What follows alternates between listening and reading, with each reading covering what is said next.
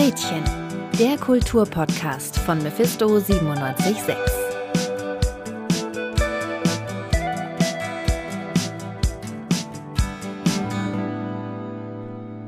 Herzlich willkommen zu Gretchen, dem Kulturpodcast von Mephisto 976. Man begegnet ihnen überall. Heldinnen und Helden bevölkern Fernsehbildschirme, Kinoleinwände, Comics, Märchen und Sagen. Vielleicht gibt es sie sogar in der Realität. Jeder hat persönliche Lieblingsheldinnen, Vorbilder und jeder hat auch eine ganz andere Vorstellung davon, was jetzt eigentlich heldenhaft ist. Grund genug für uns, das Konzept Heroismus in dieser Podcast-Folge von Gretchen etwas genauer unter die Lupe zu nehmen. Mein Name ist Tim Puls und ich werde nicht alleine über dieses Thema sprechen, sondern zusammen mit den RedakteurInnen Alexander Böhle Hallo. und Eva Stricker. Hallo. Was sind denn eure persönlichen LieblingsheldInnen? Habt ihr LieblingsheldInnen? Ja, also ähm, bei mir waren es in der Kindheit äh, immer meine Vorbilder, also MusikerInnen und äh, Profisport interessiert mich auch. Letztlich ging es mir dabei aber immer mehr um das Produkt. Also wenn ich irgendwie eine Band Jahre nicht gesehen habe und dann wieder, war das eher so wie äh, alte Freunde wieder zu treffen oder wieder zu sehen und weniger Helden. Allerdings muss ich sagen, ich persönlich hatte eine lange Zeit und habe immer noch ein bisschen einen starken Bezug zu Superhelden und Superheldinnen. Ach krass, also bist du so voll im Marvel, DC, Kino äh, Game drin? Ja, also mittlerweile kann ich diese ganzen Marvel-Sachen nicht mehr sehen. Ähm, und das waren für mich auch nie die Helden, zu denen ich aufgeblickt habe. Aber äh, ich habe hab die schon ohne, ohne Bedenken als Superhelden bezeichnet. Und äh, naja, vor allem Batman und die Watchmen, äh, denen kann ich immer noch was abgewinnen, auf jeden Fall. Also jetzt nicht als wahre Vorbilder, sondern eben als Superheldinnen und Superhelden, die äh, jetzt fiktive äh, Geschichten erzählen, aber die, denen man dann ja trotzdem, die, mit denen man ja trotzdem irgendwie Spaß haben kann. Und äh, Eva, bei dir magst du Superheldinnen und Superheldengeschichten auch gerne oder bist du da eher nicht so Fan von? Also ähm, ich kann damit ehrlich gesagt nicht so wahnsinnig viel anfangen. Vielleicht noch eher so als Kind, aber auch da hatte ich auch wenig so mit Superheldinnen, so wie Superman oder Batman. Ich kenne mich da auch gar nicht aus. Mehr kenne ich auch, glaube ich, schon gar nicht mehr. Ähm, ich habe schon äh, so Figuren gehabt, wie zum Beispiel so Hermine Granger oder Mulan, die ich dann so total toll fand und auch sehr faszinierend und ähm, ja, aber das ist jetzt heutzutage irgendwie für mich sehr abgeflacht. Ich glaube, das hängt mit so einer kindlichen Faszination zusammen, die ich jetzt einfach im ja, Erwachsenenwerden ähm, so ein bisschen abgelegt habe. Und hast du dann trotzdem noch andere Vorbilder, die das so ersetzt haben, oder bist du jetzt heldenlos glücklich? Ich glaube, ich habe nicht so Vorbilder tatsächlich. Ähm, es gibt schon Leute, die ich irgendwie bewundere, aber mit denen es gibt wenig Leute, mit denen ich mich so sehr intensiv auseinandersetze und die ich so als meine Heldinnen so explizit nennen könnte. Ich glaube, meine größte Inspiration und auch Vorbilder, würde ich sagen, waren meine LehrerInnen. Aber ich wäre natürlich auch da niemals auf die Idee gekommen, die als HeldInnen zu bezeichnen. Mhm. Ja, muss man ja vielleicht auch unterscheiden zwischen Vorbildern und eben diesem Heldenbegriff, der ja wirklich sehr, sehr groß ist und äh, einfach sehr, sehr viel umfasst. Also zum Beispiel bin ich persönlich jetzt auch den SuperheldInnen nicht so angetan, aber dafür faszinieren mich eben ähm, mehr so diese Anti-Helden, die dann eben nicht so glorreich sind und auch mal die Schattenseiten einer Gesellschaft äh, benennen und, und zeigen, dass es eben nicht alles so glänzend und ähm, äh, toll ist in der Welt. Aber wie wir eben gehört haben, gibt es äh, ganz, ganz viele Vorstellungen davon, was HeldInnen sind und was HeldInnen auch ausmacht. Und deswegen würde mich jetzt mal interessieren, ähm, was definiert denn eigentlich einen Helden eigentlich? Ab wann wird eine Heldin oder ein Held äh, eben zum Helden? Eva, du hast gesprochen mit einer Freiburger Forschungsgruppe, die zu diesem Thema, zum Thema Heroismus geforscht hat. Und äh, ich würd, mich würde jetzt erstmal interessieren, wer sind die und äh, was machen die? Genau, also ich habe ähm, gesprochen mit dem Sprecher dieser Forschungsgruppe, mit Professor von den Hoff. Der ist Professor für klassische Archäologie in Freiburg. Und ähm, der Titel dieses äh, Forschungs Sonderforschungsbereichs ist eben Helden, Heroisierungen, Heroismen. Das sind eben so Forscher aus verschiedenen Disziplinen, die sich mit diesem Thema Heldinnen aus so einer kulturhistorisch-sozialen Perspektive auseinandersetzen. Genau, und da war die erste Frage, die ich da auch direkt gestellt habe an den, ähm, wer oder was sind denn überhaupt Heldinnen, beziehungsweise wodurch zeichnen sich Heldenfiguren so aus? Mit der Frage haben wir natürlich im Sonderforschungsbereich auch begonnen zu arbeiten und haben schnell festgestellt, dass einen das nicht so sehr weiterführt, weil Heldinnen immer Figuren sind, über die man erzählen muss. Das heißt, es sind immer die, die erzählen, die über die berichten, die die Figur zur Held, zum Helden oder zur Heldin machen. Wenn die das tun, dann sind das Figuren, denen ganz bestimmte Dinge zugeschrieben werden. Ähm, zum Beispiel, sie sollten immer irgendeine Art von Tat vollbringen. Meistens agonal, das heißt in einem Wettbewerb ist diese Tat vollzogen, aber man spricht über Taten von Heldinnen und Helden, die irgendwie besonders sind. Besonders auch, weil sie Grenzen überschreiten, das ist ein zweiter Punkt, neben der agonalen Tat, Grenzen überschreiten, ungewöhnliches, außerordentliches tun. Und dieses Außerordentliche ist nicht einfach jedes Außerordentliche, sondern muss mit den Werten und den Vorstellungen dieser Gemeinschaft, die die Figur zu Helden macht, zusammengehen und übereinstimmen. Genau, das heißt, ähm, wer so zur Heldenfigur wird, ist ganz stark kulturabhängig, weil der Begriff eben so dehnbar und weit ist und weil Helden nicht einfach sind, sondern gemacht werden. Und das, sagt äh, Professor Vondenhoff, ist irgendwie für die im Forschungsbereich auch das Spannende daran. Wer als Heldin bezeichnet wird, sagt sehr viel über diejenigen aus, die diese Zuschreibung vornehmen. Also dann ist ein Held oder eine Heldin also, wer als Heldin bezeichnet wird. Und ähm, wenn man also ein Held werden will, dann braucht es Leute, die einen auch Held nennen. Genau, und dieses jemanden zum Helden machen, das nennt man dann eben Heroisierung. Und ähm, spannend ist dabei, dass allein, oder sagt Vondenhoff, dass allein der Begriff schon so eine richtig große Wirkung hat. Also man kann ähm, damit so Großartigkeit quasi ausdrücken. Man kann alles Mögliche und jeden Möglichen irgendwie als Heldin bezeichnen. Und das sagt dann so was Großartiges aus, auch wenn äh, das, was da als Heldin bezeichnet wird, gar nicht mehr so viel mit dem üblichen landläufigen Verständnis von Heldinnen zu tun hat. Okay, das ist dann vielleicht eher so dieses passive, ähm, dass dieser Begriff dann meint, Heroisierung, wenn man zum Helden oder zur Heldin gemacht wird. Und äh, was genau ist dann Heroismus? Also es gibt ja im Englischen diesen Begriff Heroism und den kann man übersetzen mit Heldentum, also alles, was irgendwie mit Helden zu tun hat. Aber die Forscher am SFB haben sich da eine etwas andere Definition zurechtgelegt.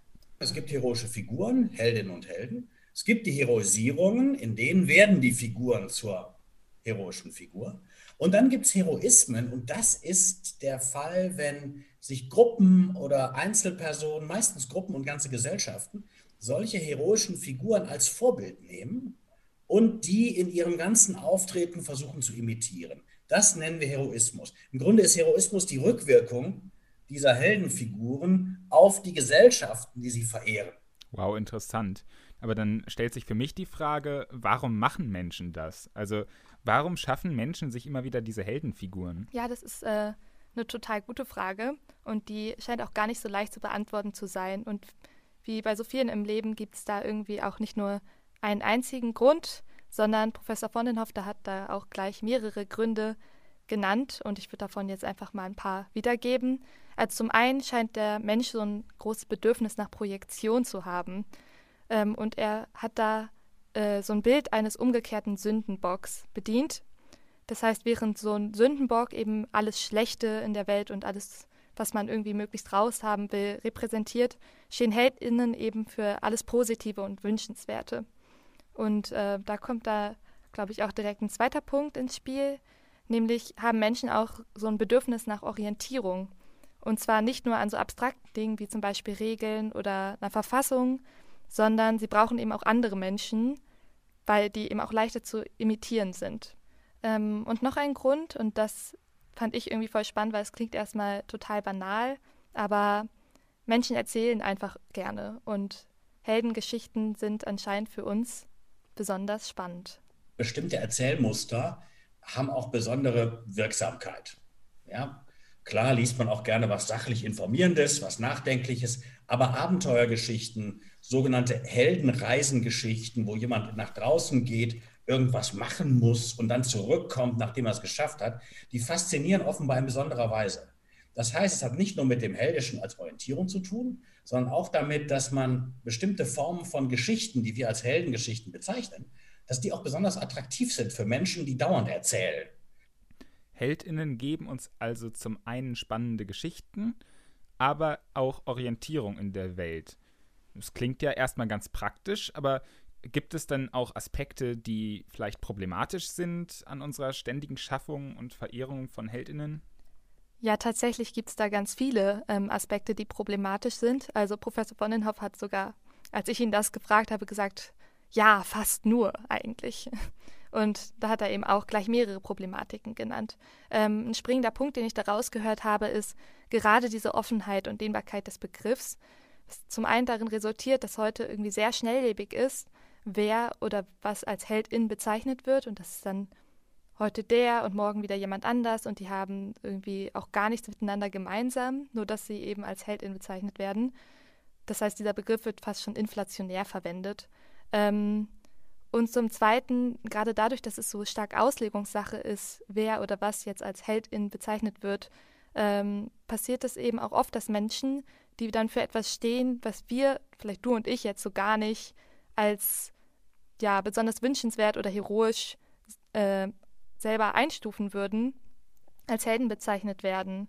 Ähm, und das ist dann eben ein weiterer Punkt, der damit verknüpft ist. Nicht nur kann man mit diesem Begriff Helden so viel machen, sondern auch mit Helden. Und dadurch, dass sie eben diese große Faszinationskraft haben, lassen sie sich leicht instrumentalisieren und es lassen sich Menschen dazu bringen, bestimmte Dinge zu tun durch diese Faszination.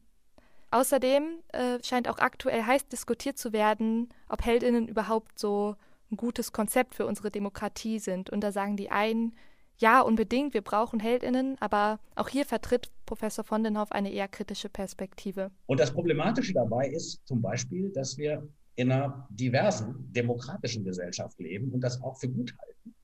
Und wenn man dann plötzlich eine Figur rausnimmt und sagt, Superstar, das ist die heldische Figur, ist das irgendwie im Konflikt mit den demokratischen Breiten, alle gleich, Gemeinschaft Vielleicht braucht auch dieses Gemeinschaftliche solche Figuren. Man wird die nicht los, habe ich schon mal gesagt. Aber jedenfalls ist das schon so ein gewisser Konflikt.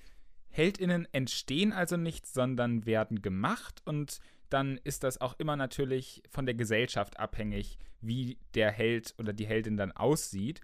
Und äh, dieses Bild der Heldinnen hat sich dementsprechend mit den Gesellschaftsformen und äh, Gesellschaftsstrukturen über die Jahrhunderte immer weiter verändert. Und äh, Deswegen machen wir jetzt eine kleine Reise durch die Zeit mit Tizian Glaser in unserer Rubrik des Pudels Kern.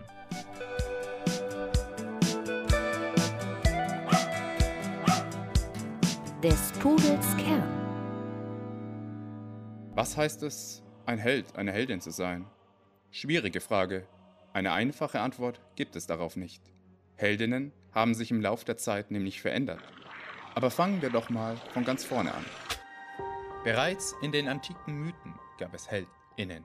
Der wohl bekannteste von ihnen war Achilles. Achilles, Held der Trojanischen Kriege, steht zwischen Mensch und Gott. Auf der einen Seite besticht er durch göttliche Kraft, die ihn zu einem legendären Krieger macht. Auf der anderen Seite schlägt er sich mit den menschlichen Lastern wie Rachsucht und Trotz herum und ist an seiner Ferse sogar verwundbar.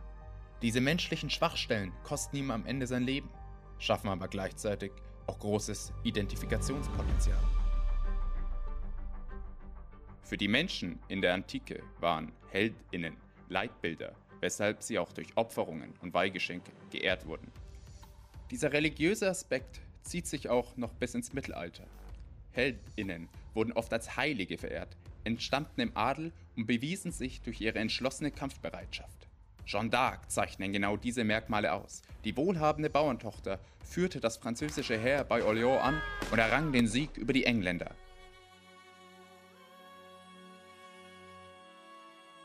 Im Zuge der Aufklärung ist der Trend dann weg vom gewalttätigen Heldinnen gegangen. Als heldenhaft galten jetzt die, die ihre Tat nicht für Ruhm begingen, sondern für die Menschlichkeit. Die traditionell kämpfenden Heldinnen sind damit aber nicht verschwunden. Vielmehr haben sie während der zwei Weltkriege eine neue Blütezeit erlebt.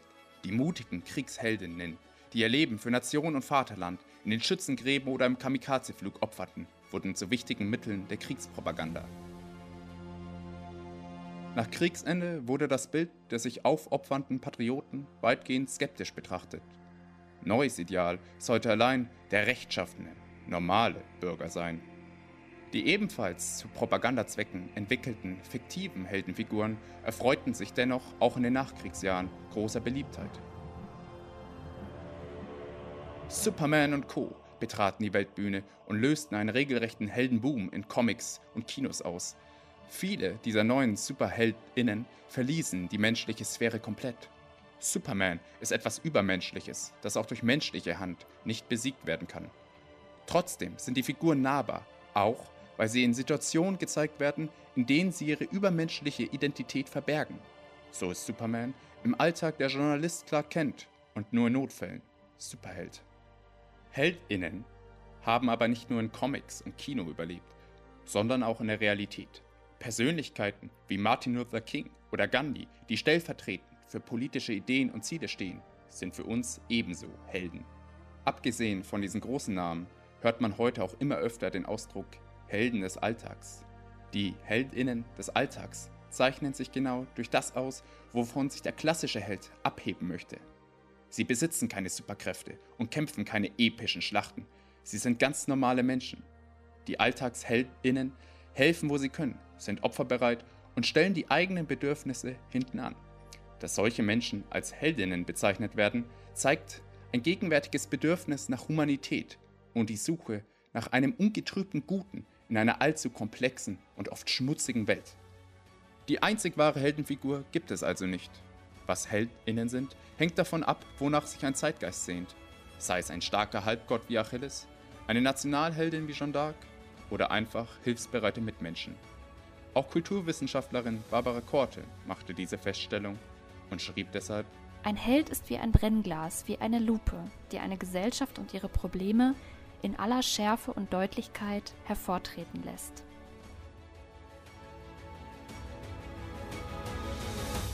Und äh, solange diese Gesellschaft also Probleme hat, könnte man ja davon ausgehen, dass es ohne Heldinnen und Helden einfach nicht geht. Was sagt uns das denn dann gegenwärtig, wenn wir hier zum Beispiel im Superheldenkino ähm, so gigantische äh, Mengen an äh, HeldInnen haben, die dann in den Avengers-Filmen aufeinandertreffen und dann in riesigen Schlachten um das Schicksal der Welt kämpfen. Was sagt uns das über den Stand unserer Gesellschaft? Ja, das ist das große Problem, das ich auch mit den äh, ganzen KinoheldInnen jetzt habe. Also, das habe ich ja am Anfang schon gesagt. Ich, ich kann diese Marvel-Sachen einfach nicht mehr sehen, weil für mich ist das absolut undemokratisch. Diese Figuren da, die handeln ohne jeden gesellschaftlichen Auftrag und die bieten ja auch keine Identifikationspunkte. Also man kann denen ja nicht nacheifern, weil die sich ja vor allem durch ihre Superkräfte auszeichnen und gar nicht irgendwie für das, was sie sich einsetzen. Sie kämpfen halt immer gegen das ultimative Böse, aber ihnen bleibt ja auch keine andere Wahl. Also sie, sie, sie kämpfen ja auch nicht für irgendeine Überzeugung oder sowas, sondern da kommt ja einer und will die ganze Welt kaputt machen. Was willst du denn dann machen? Und aber solchen Figuren kann man ja als äh, Normalsterblicher, also äh, die Gesamtbevölkerung kann den ja überhaupt nicht äh, nacheifern. Und deshalb entsteht da eher so ein elitäres Bewusstsein, meiner Meinung nach, in diesem Fandom. Also die Fans, die sind dieser äh, elitäre Kreis, die wissen, was da abgeht. Aber zum Beispiel jetzt jemand wie Eva, also das, wir sprechen über die erfolgreichsten Filme, über die erfolgreichsten Medienprodukte aller Zeiten, aber Eva zum Beispiel hat sich ja überhaupt nicht damit auseinandergesetzt, wenn ich das richtig weiß. Und äh, also wie sollen diese, äh, diese, diese SuperheldInnen dann irgendwelche Identifikationspunkte für die Gesellschaft liefern? Ja, also, und das ist ja auch ein großer Unterschied zu dem, was wir gerade da im Pudels Kern gehört haben. Äh, früher standen HeldInnen für eine bestimmte Idee oder vielleicht auch für eine Nation, für ein Gesellschaftsbild. Und heute haben wir eben diese große Vielfalt an Heldinnen, die dann ja auch irgendwie alle so bestimmte Persönlichkeiten, bestimmte Gesellschaftsgruppen ansprechen sollen und dann eben nur deswegen zu solchen Mega-Events zusammenkommen, wenn es um die Rettung der Welt geht. Und sonst, sonst gibt es da keine Gemeinsamkeiten eigentlich mehr. Und jeder, das ist natürlich auch eine wirtschaftliche Idee, deswegen sind diese Filme ja auch so erfolgreich, jeder soll da sozusagen äh, seine Ecke bekommen, ähm, seinen Lieblingshelden, seine Lieblingsheldin, mit der er sich auseinandersetzen kann, mit der er sich identifizieren kann. Und äh, dann wird das eben so in so einen großen Topf geworfen. Aber eigentlich hat man das ja, da ja so eine Vereinzelung von äh, Helden und Heldinnen. Und äh, die stehen eben nicht mehr für größere äh, Dinge. Und äh, dieses Problem, das du angesprochen hast, Alexander, das finde ich ja auch sehr wichtig, äh, dieses Verhältnis von Heldentum und Demokratie. Und das haben wir ja auch in dem Interview von dir, Eva, gerade gehört, dass das eben dieses große Problem ist, dass Helden und Heldinnen äh, sich eigentlich nie demokratisch legitimieren, sondern aus dieser demokratischen ähm, Gleichheit und Masse eben ausbrechen und dann mit Superkräften ähm, eigentlich ja Selbstjustiz auch oft üben. Ähm, gibt es da ein Potenzial für einen Helden, eine Heldin, die demokratische Ideale vertritt? Also ich finde es irgendwie schwierig, diese Frage zu beantworten, weil ich mich nicht so äh, in der Position dazu sehe, ähm, für so ein Kollektiv zu sprechen und für alle zu sprechen. Weil das hat ja Professor von den Hoff auch gesagt, dass, äh, als ich ihn gefragt habe, was seine persönlichen Lieblingsheldinnen sind, dann hat er gesagt, dass Helden immer, wenn man jemanden zum Held erklärt, dann muss das immer für viele gelten. Dann geht man über sich hinaus. Und das traue ich mich auch nicht. Ähm, denn das würde bedeuten, dass ich mir anmaße zu sagen, ich glaube zu wissen, was für alle gut ist. Und das weiß ich nicht. Ja, ich würde sagen, das sind jetzt eben Menschen, die sich für größere gesellschaftliche Themen einsetzen, die sie natürlich betreffen, aber zu denen sie jetzt nicht unbedingt gezwungen werden, sich zu positionieren. Man könnte sich halt auch bedeckt halten und hoffen, dass es irgendwie vorübergeht. Deshalb denke ich, Menschen, die was gegen gesellschaftliche Missstände tun, ob jetzt alleine oder mit mehreren, aber Menschen, die sich aktiv gegen Missstände auflehnen und Leute, die dabei vor allem auch was zu verlieren haben, ich denke, das sind eher die modernen Helden, die Identifikationsfiguren in unserer Gesellschaft schaffen. Und da gibt es ja auch in der jüngeren deutschen Geschichte zum Beispiel einige ähm, Vorbilder, die sich da gebildet haben, wenn man zum Beispiel an die friedliche Revolution denkt, die ja auch sehr eng mit Leipzig verbunden ist. Und da ist ja auch vielleicht die Geschichtswissenschaft, äh, die Geschichtsschreibung ein bisschen in der Verantwortung, da diese demokratischen äh, Vorbilder, demokratischen Heldenbilder vielleicht zu entwickeln. Wir sind jetzt im Gespräch mit dem Professor Rainer Eckert, der bis 2015 Direktor des Zeitgeschichtlichen Forums in Leipzig war. Äh, Herr Eckert, Sie sind Historiker und Politikwissenschaftler und haben unter anderem geforscht zum Widerstand in der DDR und im Nationalsozialismus, waren auch selbst während der friedlichen Revolution aktiv, haben das sozusagen alles miterlebt ähm, und da wir uns ja mit dem Thema Helden beschäftigen, wäre es für uns interessant, äh, so aus nächster Nähe zu erfahren, weil das ja eigentlich so dieses letzte große äh, historische Ereignis, wenn man so will, also dieses wirklich umwälzende Ereignis war, diese friedliche Revolution. Ähm, gab es da sowas wie Helden während der friedlichen Revolution? Gab es Einzelne, die sich in den Vordergrund gestellt haben? Ja, es ist schwer zu sagen. Ähm, der Begriff Helden wäre uns damals nicht in den Sinn gekommen. Es gab natürlich Persönlichkeiten, die im Vordergrund standen und die auch mit erheblichen äh, Mut agierten. Das sind zum einen Theologen gewesen, die aber immer einen gewissen Schutz durch die Kirche hatten und dann eben die Mitglieder zum Beispiel in Leipzig der Bürgerbewegungsgruppen. Da gehörte extrem viel Mut zu, das durchzuhalten und dann auch auf die Straße zu gehen und sozusagen der Stasi Auge um Auge gegenüberzustehen und zu sagen, wir sind da und wir wollen unsere Ziele durchsetzen. Aber äh, fallen Ihnen da irgendwelche besonderen Einzelpersonen? Also würden Sie sagen, dass das in der Erinnerungskultur sich noch auf irgendwelche Namen konzentriert, auf einzelne Namen, oder dass da eher das Kollektiv als heldenhaft angesehen wird?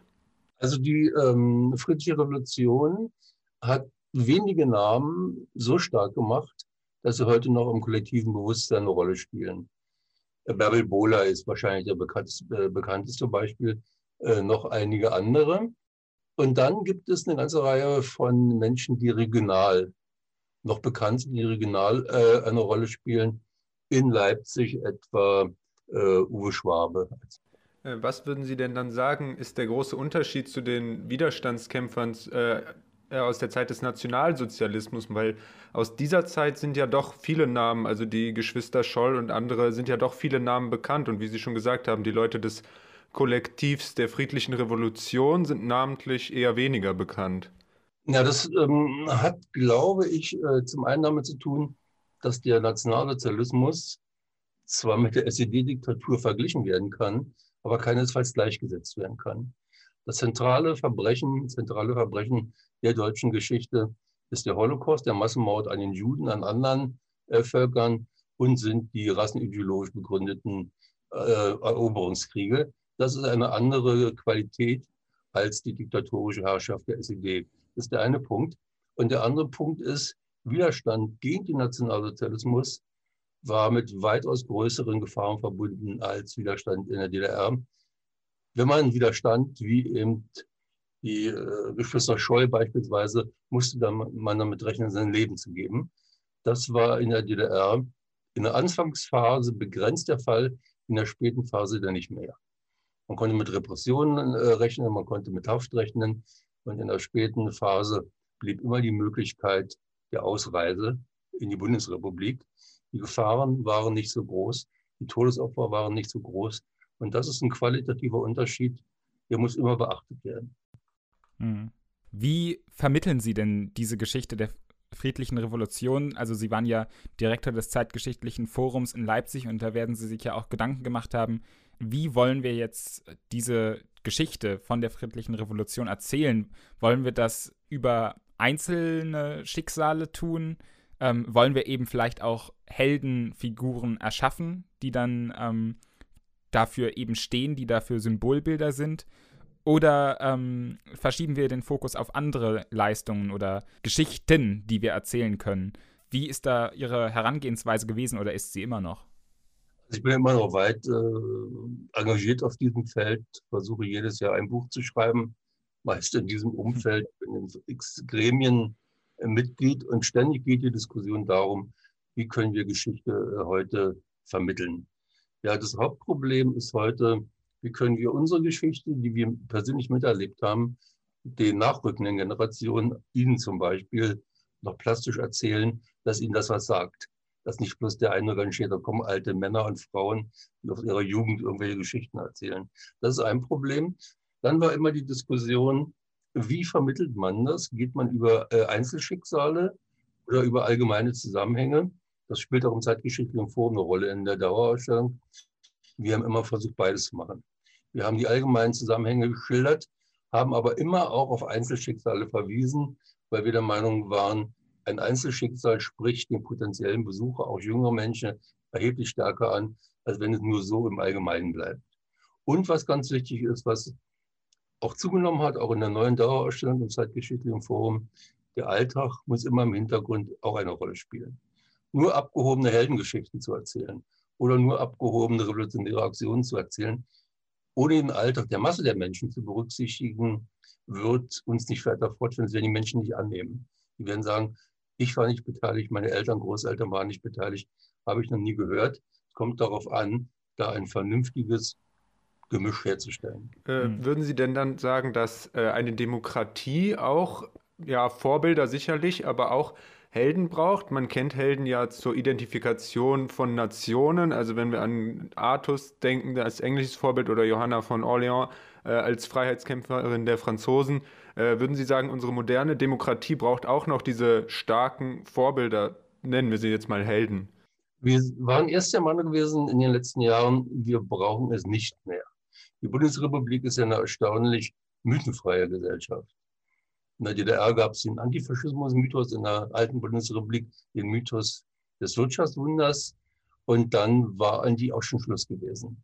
Und unser Ansatz war gewesen, die friedliche Revolution zu einem geschützten äh, Mythos der Gesamtnation aufzubauen, gewissermaßen. Nun die Frage, brauchen wir Helden für die Stabilisierung unserer Demokratie? Ich hatte noch vor einem halben Jahr gesagt, eher nicht. Aber nach den Entwicklungen der letzten Zeit, nach diesen krisenhaften Entwicklungen, auf der einen Seite die Entwicklung auf der Rechten mit AfD und Pegida und Legida und dann diese ganzen Corona-Leugner- und Querdenker-Aktionen, da bin ich der Meinung, wir brauchen wieder mehr einzelne Menschen, die den Mut haben und die Kraft haben, sich dem bewusst entgegenzustellen, auch auf der, auf der Straße. Dass der Begriff Held vielleicht unangebracht, aber Menschen mit Zivilcourage, die sind schon hoch notwendig, um unsere Demokratie auch heute zu verteidigen.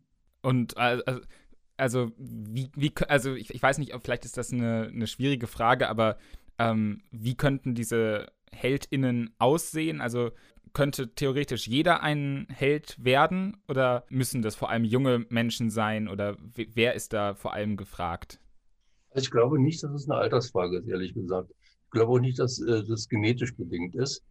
Wir haben uns damals mal gefragt, wer sind die Menschen, die gegen die SED-Diktatur Widerstand leisten? Und das war damals ganz stark, waren das junge Christen gewesen. Das hat eine sehr stark protestantische Wurzel gehabt. Die ist heute weitgehend nicht mehr vorhanden. Es gab keine aufblühende Kirchen, wie wir nach der Wiedervereinigung erhofft und gewünscht hätten. Äh, damals ist es relativ klar auszumachen. Heute wird man es an religiösen Gruppierungen nicht mehr festmachen können. Ich glaube, es ist, ähm, ja, ich weiß auch nicht, wie das, wie das äh, eine Disposition, die manche Menschen haben, zu sagen, ich mische mich ein, andere eben nicht. Ich kann nicht genau beschreiben, äh, woran das ähm, wirklich äh, liegt wenn ich an meine Zeit in Leipzig, auch an meine Studenten denke, da waren viele dabei, die wären nie auf die Idee gekommen, sich politisch zu engagieren über ihr Studium hinaus. Habe mich mal gefragt, warum ist das so? Ja, das war, glaube ich, ein Ausdruck dessen, dass es eine ganz starke Leistungsorientierung gab, eine spätere Jobsuche und Vorankommen und so, dass das eben das Engagement ausschloss. Hier müsste man wahrscheinlich einsetzen und sagen, beides ist möglich ein Engagement, gesellschaftlich, politisch, wie auch äh, beruflich. Das muss stärker gefordert werden, auch an unseren Universitäten, denke ich. Also wir müssen uns engagieren und wir müssen das Engagement fördern, um Helden für eine neue Generation zu kreieren. Vielen Dank, Herr Professor Rainer Eckert, für dieses sehr interessante Gespräch. Alexander Eva, fallen euch da moderne HeldInnen ein, wenn ihr diese Beschreibungen hört? Ähm, ja, spontan als erstes würde mir da natürlich Greta Thunberg einfallen. Ja, ich finde es ich find's schwierig, Greta als Heldin zu bezeichnen, weil natürlich sie setzt sich für was ein, sie erreicht viele Leute, diese Punkte sind gegeben, aber was Professor Eckert ja auch eben gesagt hat und was für mich auch Helden ausmacht, die müssen auf eine gewisse Art und Weise über sich hinauswachsen. Und natürlich, Greta hat ihre Schule aufgegeben und ich, also ich bin auch Fan und ich will das gar nicht in Abrede stellen, was sie, was sie erreicht, aber sie setzt persönlich nicht so viel aufs Spiel, finde ich, bis auf äh, Anfeindungen von irgendwie alten weißen Männern wie Jan Fleischhauer oder Ulf Poschert von der Welt. Aber das ist eben trotzdem äh, äh, fehlt mir da ein bisschen was zum Heroismus, weil sie eben wenig, wenig von ihrer persönlichen Freiheit aufs Spiel setzt für das, wofür sie einsteht. Ich finde halt irgendwie, wenn man sich jetzt so fragt, ist Greta Thunberg eine Heldin oder nicht, wenn ich jetzt zurückgehe auf das, was wir vorhin besprochen haben, auch in dem Interview mit ähm, Professor von den Hoff, dann ist ja eigentlich da quasi die Definition gewesen, wird jemand als Heldin bezeichnet. Da würde ich schon sagen, ja, das ist ja schon das, was gerade bei ihr passiert. Sie wird ja schon als Heldenfigur so stilisiert und in den es wird, würde ich zumindest so einschätzen, so eine Erzählung wie so aufgemacht, wo sie so die Heldin unserer Generation ist. Und sie hat ja auch viel angestoßen und viele aus unserer Generation so mitgerissen. Wenn man sagt, Helden sind diejenigen, die zu Helden gemacht werden, dann würde ich sagen, dass es schon auch ein bisschen auf sie passt. Also ich würde dem definitiv zustimmen, weil sie ja einfach sehr viel anstößt äh, und ähm, Veränderungen bringt, äh, klimapolitischen Aktivismus bewirkt, der eben jetzt ja auch äh, gefordert ist und ähm, nötig ist dann, und, und das sozusagen auch die Zukunft äh, bereitet. Also dass das, was sie tut, der Anstoß ist für eine Erzählung, ähm, die uns die nächsten 20, vielleicht sogar länger, ähm, länger als 20 Jahre beschäftigen wird. Also ich kann mir das auf jeden Fall sehr gut vorstellen. Und wenn man sich mal Greta Thunberg anschaut, ähm, wer sie ist, wie sie aussieht, dann ist, entspricht das ja nicht gerade den Vorstellungen von äh, klassischen Heldinnen und Helden, aber äh, das macht es ja vielleicht umso interessanter, wohin wir uns dann entwickeln mit äh, so einer äh, Geschichte, die wir uns erzählen. Also ich habe sie äh, ehrlich gesagt sehr wenig als Heldin bezeichnet gesehen in den Medien oder sowas und ich glaube eben, dass auch gerade bei dem Fridays for Future ja viel das Kollektiv äh, im Vordergrund steht. Natürlich, Greta hat es losgetreten und ist so ein bisschen die Galionsfigur, aber äh, wenn man öffentliche Auftritte sieht oder sowas und das, äh, also es sind ja viele junge, vor allem StudentInnen, aber das zieht sich auch durch alle Bevölkerungsschichten, dass die Leute auf die Straße gehen dafür, aber auch eben diese, äh, auch Luisa Neubauer oder sowas, diese ganzen VorreiterInnen, die treten ja doch lieber, glaube ich, zusammen auf und ich glaube, das liegt auch an unserer europäischen Kultur, dass wir Helden gar nicht mehr so äh, hochjubeln also das ist ja, wie Professor Eckert auch gesagt hat, das waren eben früher immer die Kriegsheldinnen, ja, mehr, mehr Helden. Ähm, und das ist jetzt äh, vielleicht eher noch so ein Ding, was das amerikanische Kino zu uns bringt, weil da werden die Heldengeschichten noch groß, also in allen Filmen von Clint Eastwood natürlich, mit äh, hier American Sniper und hast du nicht gesehen. Und natürlich aber auch die Reihe von neuen Filmen mit Everybody's Darling, Tom Hanks, ja, als Captain Phillips oder als äh, Sully, das sind diese Heldengeschichten, die in den USA noch so hochgejubelt werden. Und ich glaube, hier bei uns in Europa ist dieser Heldenbegriff einfach ein bisschen überholt. Ja, ich glaube auch, dass sich viele mit dem Begriff halt so schwer tun. Aber ich finde es ganz lustig, dass du das gerade sagst, weil ich habe gestern noch mit meiner Mitbewohnerin drüber gesprochen und die hat genau das genau anders wahrgenommen als du. Sie hat halt gesagt, dass sie das Gefühl hatte, dass so viel mediale Aufmerksamkeit auf ähm, Greta Thunberg dann tatsächlich war und dass es quasi dann so einen Personenkult gab, der irgendwie schon fast die Aufmerksamkeit weggelenkt hat von der Sache, um die es eigentlich gehen sollte. Dass es äh, auf jeden Fall auch eine Schwierigkeit ist, die an diesem Begriff HeldInnen so ähm, haftet, dass man sich dann zu doll an Einzelpersonen orientieren kann, obwohl es ja um viel mehr geht.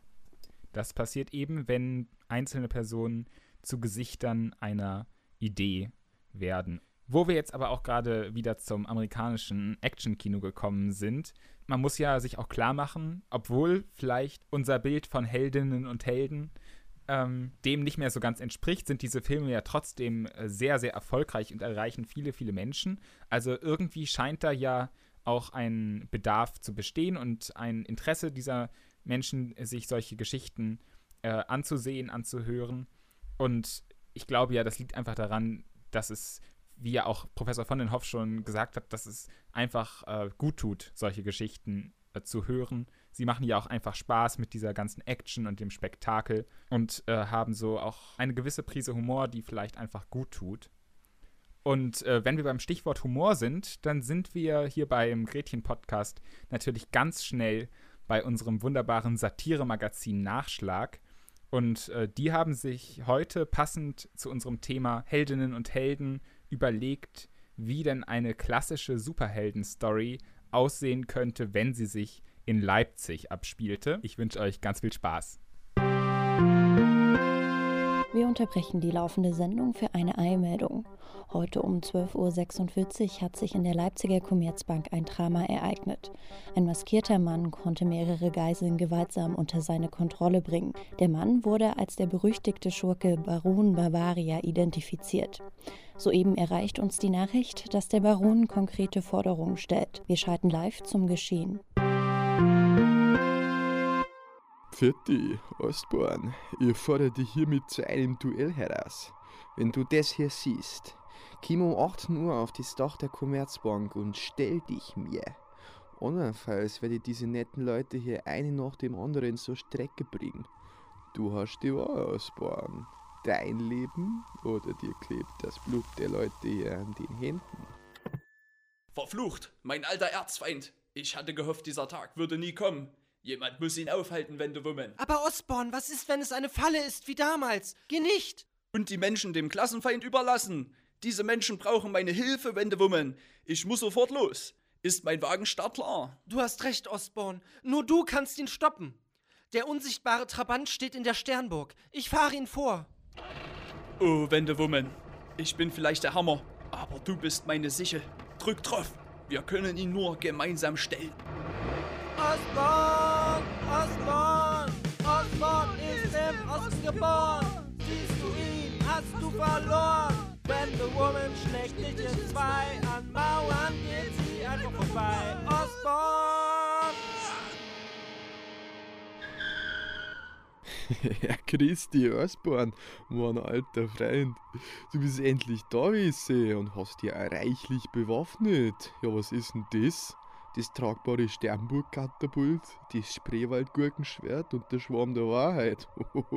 Hüte deine gespaltene süddeutsche Zunge, Baron Bavaria. Wir werden dein Ende sein.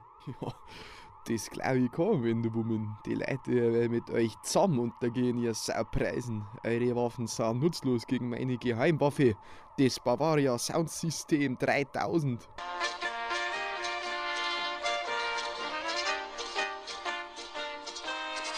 Oh, Osborn, es ist so schrecklich. Was sollen wir nun tun?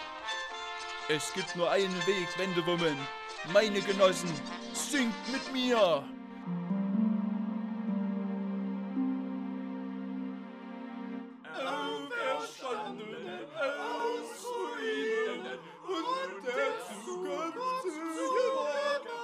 Ah, genau.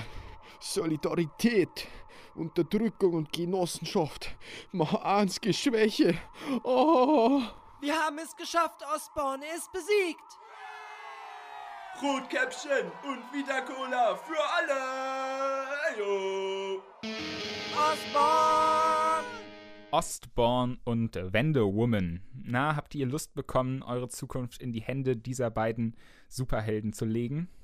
Naja, ehrlich gesagt ist es mir dann doch lieber, wenn wir, wenn wir im Rahmen unserer demokratischen Verfassung bleiben, was, was Recht und Ordnung angeht. Na gut, und was machen wir jetzt mit dem Heldenbegriff?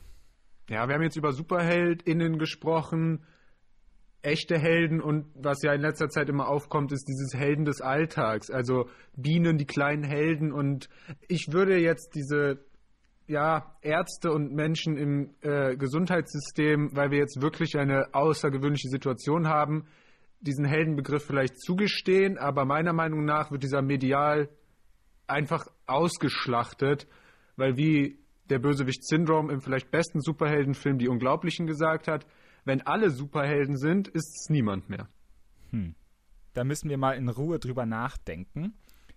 Ich bin aber nach wie vor fasziniert von der Vielschichtigkeit, die in diesem äh, Heldenbegriff einfach äh, steckt. Und, und ich finde es unfassbar spannend, wohin man kommt, wenn man sich mit dem Thema Heldinnen und Helden beschäftigt. Letztendlich ja äh, führt es direkt zu den Wurzeln unserer Gesellschaft.